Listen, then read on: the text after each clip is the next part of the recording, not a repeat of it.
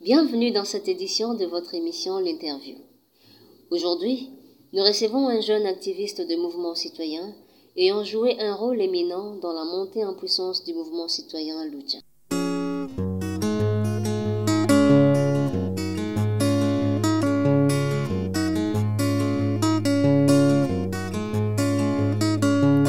Notre invité se présente comme suit.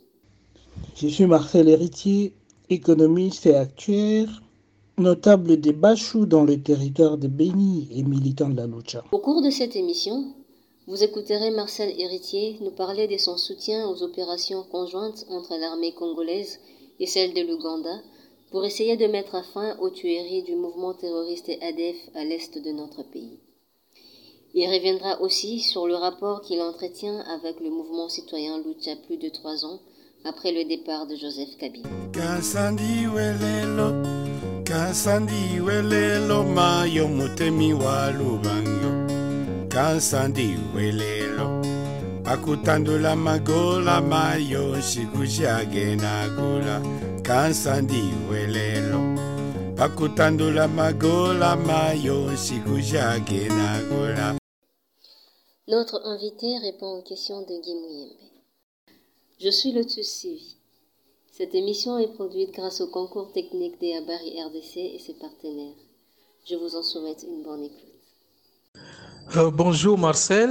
Euh, alors la première chose que euh, on aimerait savoir, c'est pourquoi tu apportes ton soutien à l'intervention de l'armée ougandaise euh, dans l'est de notre pays pour combattre le, groupe euh, terroriste comme euh, ADF. Donc, le soutien qu'on apporte aujourd'hui aux opérations conjointes entre l'UPDF et les FARDC n'est pas un acte spontané. C'est une stratégie qui a été définie depuis l'ON 2018 ou même bien avant. Parce que finalement, on se disait par moment que la menace est double du côté congolais et du côté ougandais. Par moment, finalement, que l'Ouganda a une certaine expérience dans la traque antiterroriste. Par moment que l'Ouganda a aussi euh, brillé d'une certaine manière dans la lutte contre l'islamisme à Somalie et dans une partie du Soudan. Pourquoi ne pas mutualiser les efforts? Connaissant aussi, en quelque sorte, euh, la configuration de notre système de défense et de sécurité, qui est potentiellement ou hautement bien faite d'armées de policiers ou une armée policière, pas vraiment très bien aguerrie au combat de la jungle ou en traque dans les zones spécialement forestières. Et c'est disant aussi que l'Ouganda bénéficie depuis 2015 de la- de l'appui de la France dans la formation de leurs unités ou de leurs brigades euh, qu'on appelle Mountains. Bref, sur la frontière congolaise, spécialement conçue pour investiguer ou opérer en zone euh, pas forcément franchissable et dans des tracts spécialement antiterroristes, donc euh, adaptés à la région de Rwenzori du côté ougandais comme du côté congolais. C'était pour nous une opportunité de voir comment euh, on pouvait travailler ensemble et nous avons toujours, depuis 2018, essayé de pousser donc les deux communautés locales de Beni et du Roumu ont travaillé ensemble conjointement pour voir comment pousser le gouvernement congolais à adopter une stratégie de mutualisation des efforts avec le gouvernement ougandais. Donc, ce n'est pas une stratégie spontanée, c'est une stratégie qui a été travaillée sur le temps et c'est pour cette raison-là que nous la soutenons. Alors là, euh, il y a des éléments selon lesquels euh, notre armée n'est pas faite pour l'instant à combattre ce genre d'actes euh, terroristes. Euh, alors, vous semblez dédouaner dans ces cas-là à notre armée parce que on attend plusieurs rapports, euh, plusieurs dénonciations des membres de la société civile et même des organisations, euh, grandes organisations de défense des droits de l'homme occidentales ou alors des, think tanks qui accusent notre armée, euh, parfois de complicité, parfois de, de laxisme. Alors, qu'en est-il? Est-ce que le fait que notre armée n'est pas faite pour euh, traquer ce genre de, problèmes la dédouanerait euh, d'éventuelles euh, responsabilités dans ce qui se passe là-bas? Ou alors, quelle est la part des responsabilités de notre armée dans ce qui se passe là-bas, selon vous, les communautés locales Parce que jusque-là, on, on, entend plus ce qui, se passe dans les médias, ce qu'on nous dit dans les médias, mais on entend rarement les communautés locales dont toi tu as fait partie. Il faut aussi mentionner que l'Ouganda coopère avec le gouvernement congolais depuis bien longtemps, notamment dans les échanges des renseignements. En termes d'équipement, notre armée n'est pas sûrement très équipée parce que finalement, quant à la surveillance de la zone frontalière entre l'Ouganda et la RDC, c'est l'Ouganda qui est toujours à l'œuvre et qui partage des informations par des surveillances de drones euh, qui ont une certaine visibilité franc rouge qui permet donc de, détecter de présence humaine peut-être dans des forêts et voir comment euh, partager des informations avec le gouvernement congolais. Ils interviennent aussi du côté ougandais dans la collecte des informations sur différents mouvements suspects de personnes potentiellement dangereuses qui se déversent sur le territoire congolais. Ça, c'est le premier aspect. Le deuxième aspect, ce que vous devez savoir, qu'on ne doit pas se cacher, on ne doit pas se voiler la face, c'est que cette zone-là est finalement euh, disputée entre euh, plusieurs euh, instances ou plusieurs puissances, si vous voulez, parce qu'elle se trouve être à la zone, dans la zone de ce qu'on appelle aujourd'hui les Graben albertains, donc qui exploitent des compagnies internationales dans l'exploitation du pétrole. Et c'est pour cette raison que l'Ouganda ne veut pas voir émerger aussi le terrorisme sur sa frontière et qu'il était finalement le temps qu'elle puisse intervenir de notre côté. Et nous avons vu que peut-être c'était pour nous une opportunité de voir comment œuvrer dans un mécanisme de paix, parce que si vous voulez bien, euh, sociologiquement, il n'y a pas de grandes différences entre euh, le côté congolais de Beni Irumu et le côté ougandais du district de Kabarole, ou si vous voulez bien, euh, tout autour de Bundibujo et de Kassese. Voilà. D'abord, l'aspect la création d'une armée forte, aguerrie sur tout le point de vue en termes de défense nationale, incombe au gouvernement congolais. Je ne suis pas là en train de dédouaner l'armée congolaise. Je n'insisterai pas non plus sur l'aspect des complicités dans les massacres, bien sûr. L'armée congolaise est faite de Congolais. Parmi les Congolais, il y a des brebis galeuses. Voilà. Ce n'est pas une question ethnique, ce ne sont pas les gens qui viennent d'une ethnie particulièrement, comme c'est souvent le cas. On se dit, il y a toujours cette tendance à vouloir euh, ethniciser la question et dire, bah, les soldats qui viennent de telle communauté sont complices des rebelles de telle ou telle autre catégorie. On va même plus loin en disant que lorsqu'une milice naît dans une zone, on lui attribue finalement euh, le côté tribal, on la présente comme une milice tribale alors qu'en réalité il s'agit d'autres questions qui tiennent finalement à la porosité de nos frontières et à l'absence de l'État dans certaines zones. Voilà. Est-ce qu'on dédouane l'armée congolaise? Oui et non. Oui, pourquoi? Parce que il y a eu cette tendance depuis, euh, je dirais, 2015 à supprimer toutes les unités spéciales et les incorporer dans des unités non homogènes. C'est-à-dire, on prenait des unités commando, on les mettait dans des unités d'infanterie pour les rendre moins opérationnels. On prenait des unités spéciales, des tracts forestières, on les, on les dispatchait soit dans la garde républicaine ou dans finalement des unités de marine, c'est consorts. Bref, il y a un melt pot, un imbroglio total sur terrain. On s'est dit, euh, on a finalement des unités ou des bataillons, si vous voulez bien des brigades, qui ne se connaissent pas forcément. Ça, c'est le premier aspect. Et finalement, non, pourquoi? Non, parce que je doute qu'il y ait finalement eu des enquêtes sérieuses, à part des suspicions, pour pouvoir dire clairement qui parmi les officiers déployés sur terrain est directement impliqué dans le cas de massacre. Ce qu'on peut peut-être dénoncer, c'est que et du côté EDF et du côté de FARDC, voire même euh, certains personnels de l'administration douanière, il y a eu des gens qui étaient directement impliqués dans l'exploitation illégale du cacao. Donc, euh, je voulais bien les trafics de cacao entre euh, le Congo et l'Ouganda et y profiter du fait que finalement la population qui est essentiellement agricole s'était déplacée, abandonnant les zones dites opérationnelles.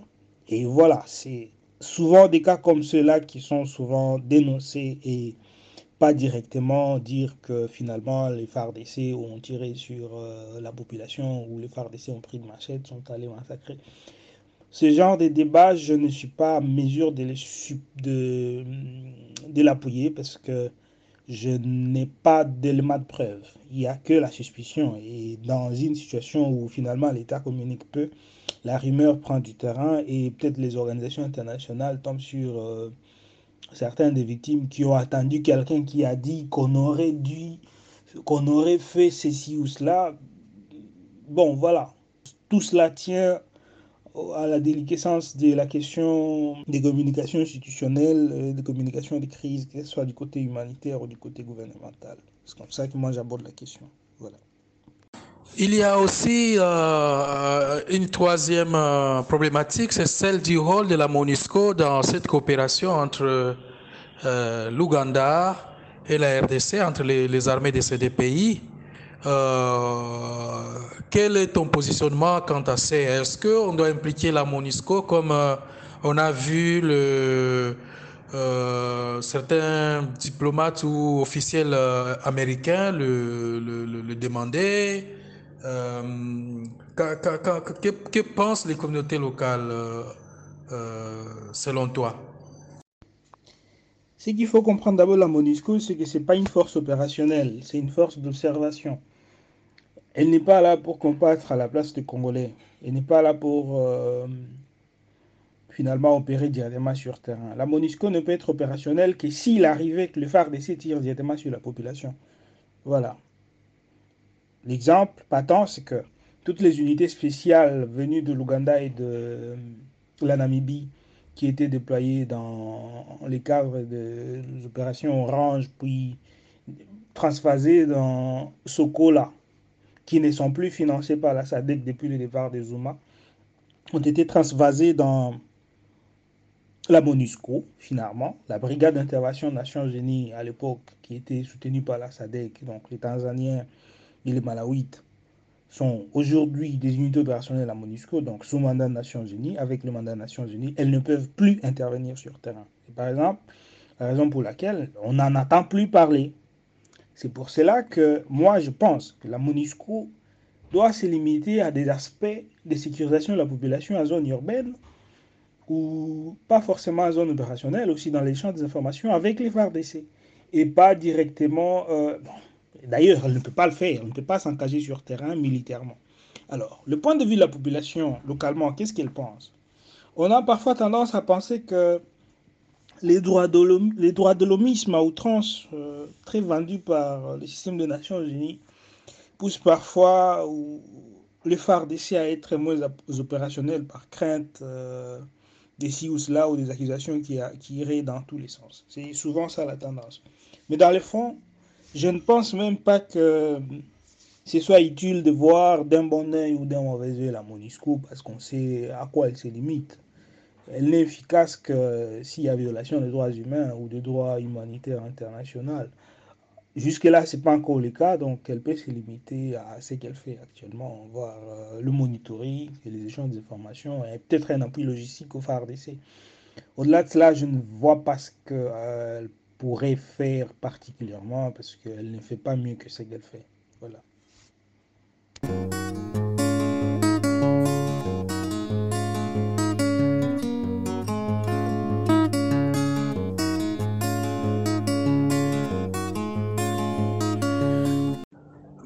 Autrement, euh, ce, que, ce que nous faisons avec les Ougandais, pouvons-nous le faire aussi avec les Rwandais euh, et aussi, pouvons-nous le faire avec les Burundais? Parce que on a le même problème, plus ou moins. Il y a des Rwandais qui, qui sont chez nous depuis tant d'années, qui sèment de, de la terreur.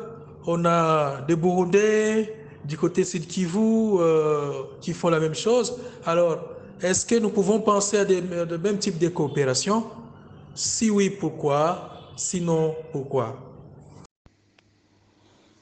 Moi, je pense qu'il n'est pas urgent et nécessaire que le Rwandais ou le Burundais interviennent directement sur notre territoire parce que la zone opérationnelle dans laquelle sont présents les FNL ou, si vous voulez bien, les FTLR, c'est une zone des savanes. Et presque de montagnes, des montagnes, des savanes, ce ne sont pas des montagnes forestières comme celles de l'Uturi. Donc, il n'y a pas nécessité, parce que le FARDC peut faire quelque chose. Il suffit juste de renforcer des unités sur terrain. Les FARDC sont capables de nous surprendre dans des zones où elles sont capables de se battre. On a vu des preuves des, des, des FARDC à Rutshuru. Voilà, parce que Rutshuru, c'est une savane, en fait. Il y a une partie de savane et une partie de montagne. Là, les FARDC peuvent intervenir, parce que c'est une bataille naturelle, une bataille normale des tranchées. C'est pas une bataille euh, de guérilla ou par dissimulation à zone difficilement accessible. Ce n'est pas le cas. Donc, je ne vois pas la nécessité de faire intervenir les forces euh, étrangères dans la partie, sud du nord Kivu et dans le sud Kivu. C'est un peu ça la, grande différence.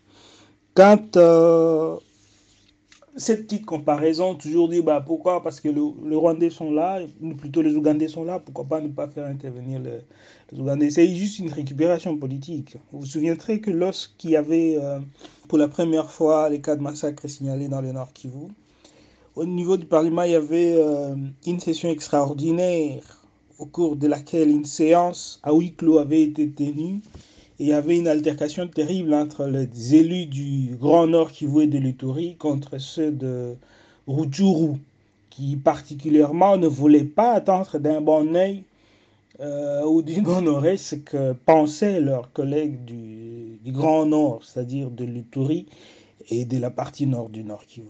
la problématique n'est pas la même.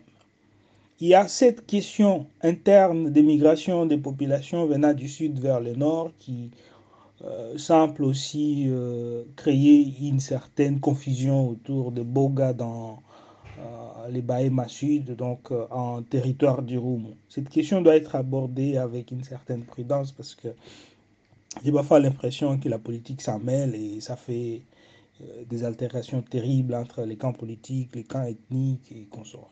Bref, généralement, comme c'est souvent soutenu par euh, les communautés du Grand Nord Kivu et du, et, du Sud Ituri. Qu'est-ce que nous on pense? Nous pensons que finalement, il faut aller au-delà.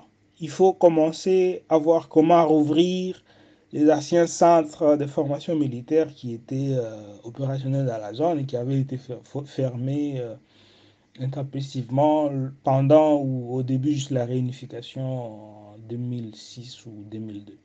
Ce sont les camps de Rwampara qui ont servi d'école nationale de la garde civile à l'époque.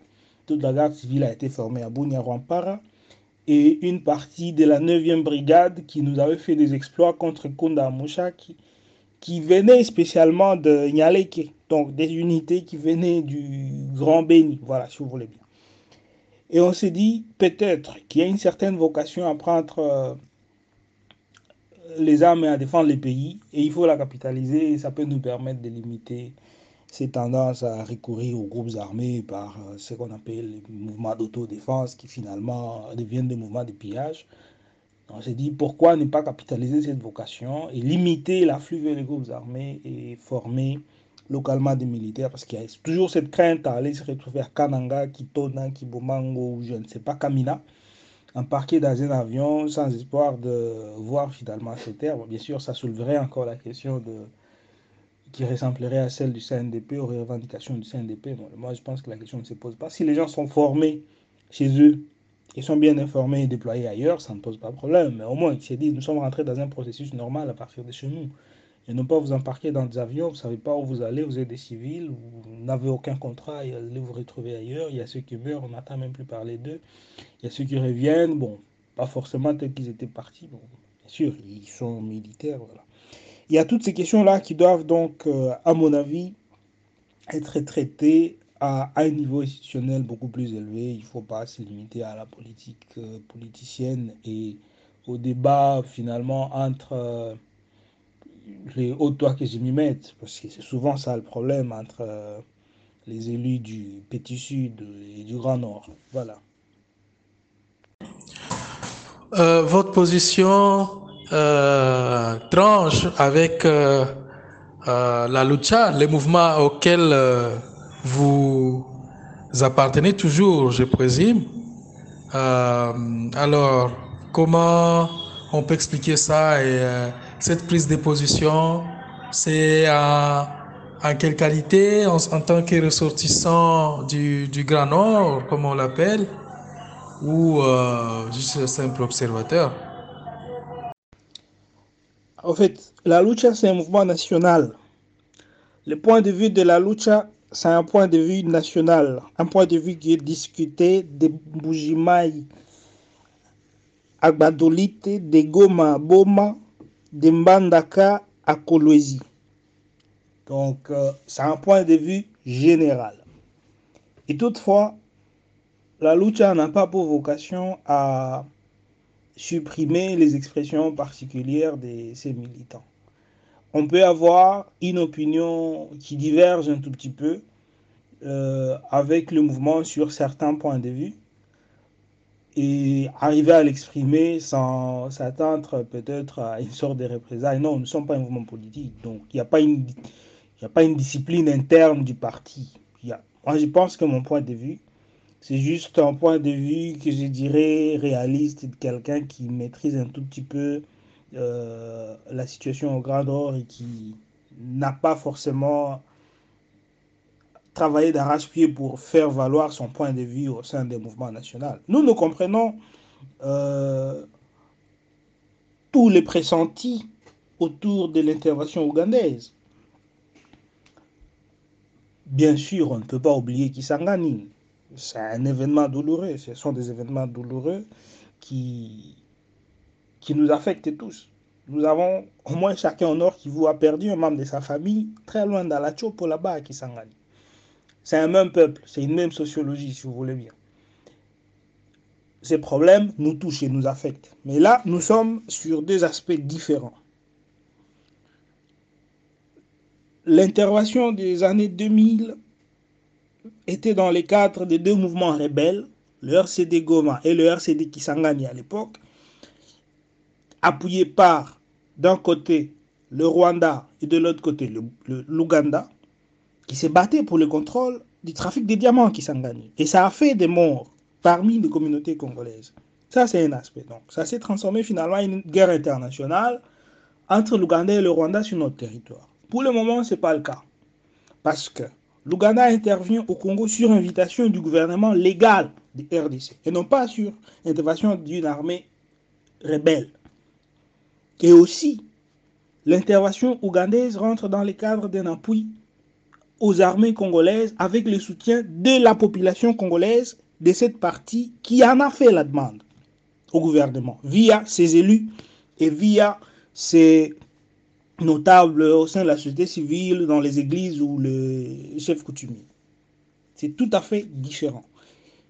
L'autre élément très important à mentionner, c'est que Beni et Bounia sont entre 500 et 750 km de la présence, donc plutôt de la frontière rwandaise. Il n'y a pas de raison que finalement, il y a une altercation entre l'Ouganda et le Rwanda sur notre territoire dans cette partie euh, du Nord Kivu ou de l'Ituri, parce que, à ma connaissance, il n'y a pas une certaine présence rwandaise et je ne vois pas les intérêts rwandais qui sont menacés là-bas, à moins qu'on nous dise autre chose. Moi, je reste du côté de la bonne foi et je pense qu'on peut être réaliste sur certaines questions, connaître nos limites, c'est déjà le début de les résoudre et je pense que notre limite de taille, c'était que notre armée était spécialiste ou s'était spécialisée dans ce qu'on appelait pour chasser ou repousser l'ennemi. Bon, voilà, vous repoussez l'ennemi dans une forêt, mais vous lui donnez les temps de se réorganiser. Il faut traquer l'ennemi jusque dans ce dernier retranchement.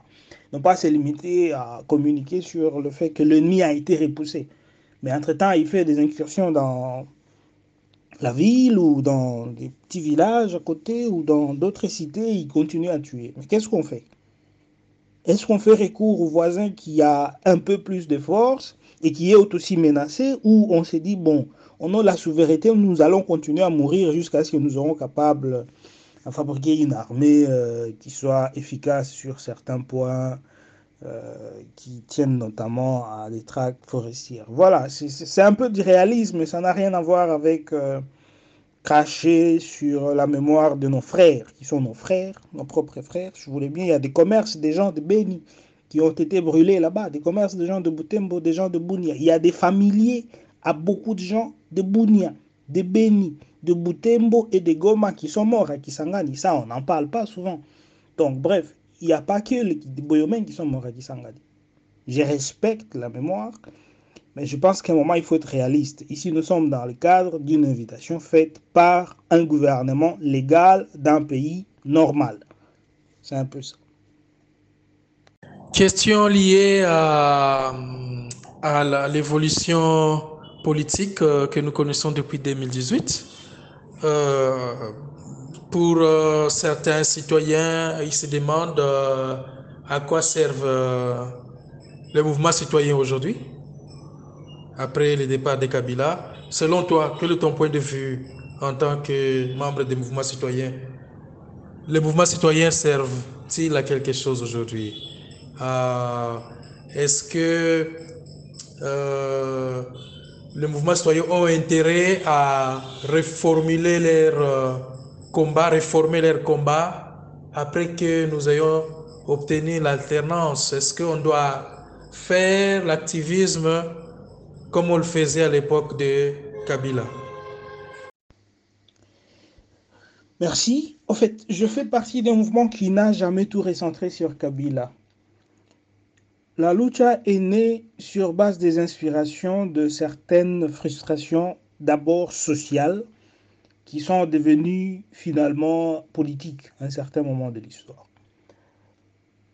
Euh, je pense que le mouvement citoyen doit continuer à exister. Il ne faut pas limiter le mouvement citoyen à la seule bataille qui les a portés dans une certaine dimension médiatique ou médiatisée notamment la lutte pour le respect de la Constitution 2017, 2015, 2018, 2019, si vous voulez bien. Il y a des mouvements qui sont nés dans le contexte de fin des règnes de Kabila, bien sûr. C'est là son mouvement politique. C'est un mouvement politique qu'on appelle mouvement citoyen. Et il y a des mouvements citoyens qui le restent, qui sont et qui les restent et qui doivent le demeurer, qui sont, qui ont des idéaux qu'ils poursuivent et qui sont pour des causes essentiellement sociales.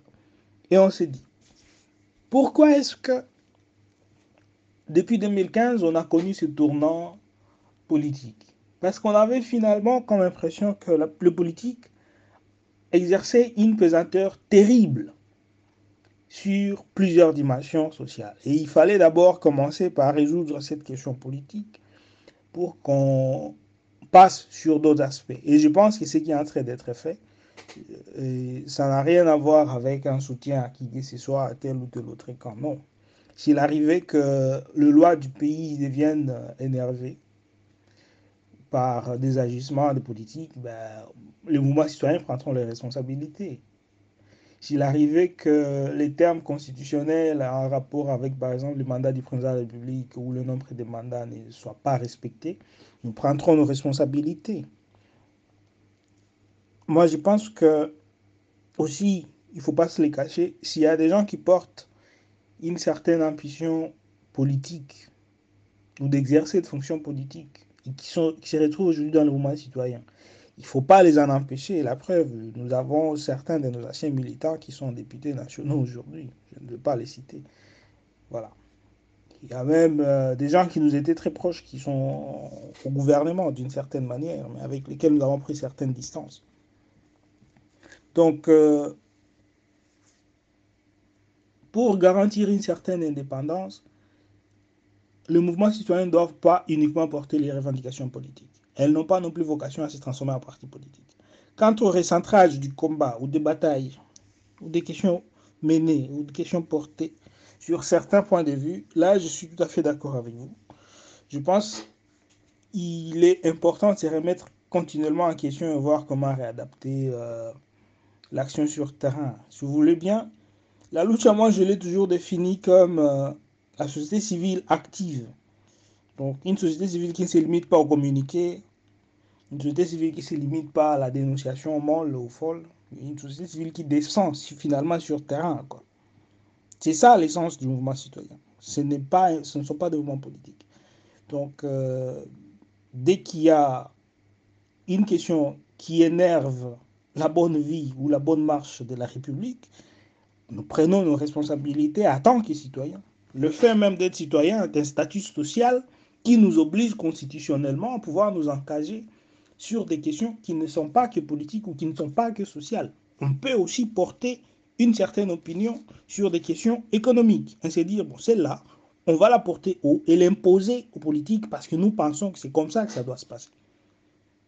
les colorations politiques nous limiteraient dans nos actions parce que finalement, là, on serait assujetti à ce qu'on appelle discipline interne du parti ou ligne des conduites du parti, finalement assujetti au contexte congolais des autorités morales, ce qui rend le plus souvent molle l'action sur le terrain. Vous pouvez avoir des impulsions euh, à pouvoir changer de choses, mais dès que vous êtes assujetti à une autorité morale qui se retrouve être en mèche avec la personne qui est en train de foutre le bordel, bah, vous serez limité dans votre champ d'action. C'est pour ça que moi je pense que même si certaines personnes porteraient des impulsions politiques, bah, ils peuvent le faire individuellement sans finalement engager tous les mouvements.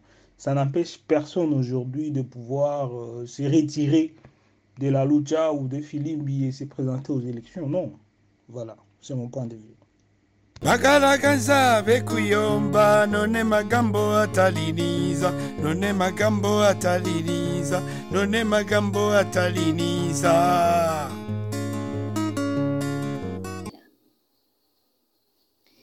Merci d'avoir suivi cette émission. Nous serons heureux de vous retrouver au prochain numéro.